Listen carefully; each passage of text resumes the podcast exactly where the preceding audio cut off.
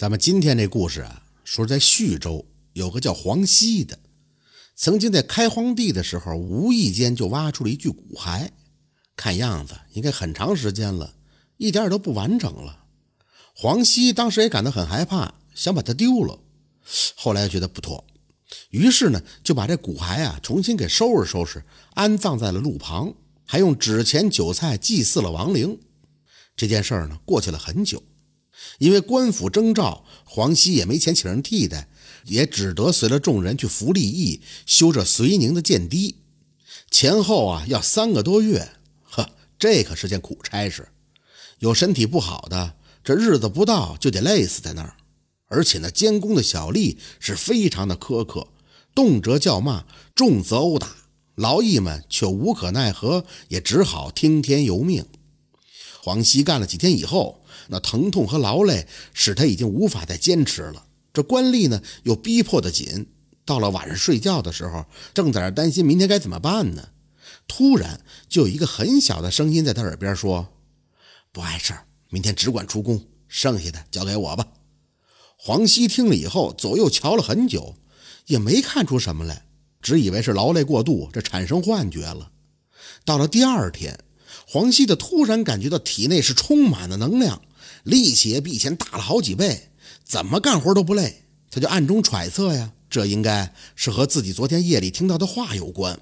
到了晚上，他也没着急入睡，就想想那个声音还会不会出现，到时候也可以问问他到底是怎么一回事。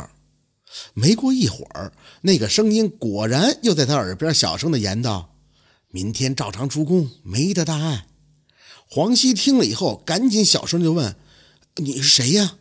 那声音的回答：“是我，李左书。”黄熙一听：“我也不认识你呀，为何要帮我呀？”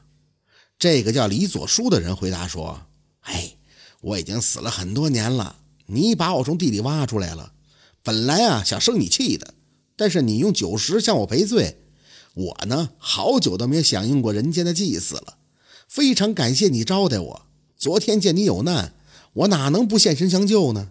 黄熙一听才知道，哦，这是被他那个自己挖出来的鬼呀！但是并没有害怕，也小声的感谢了他。在李左书的帮助下，干了有一个多月的时间，这黄熙都没感觉到受累。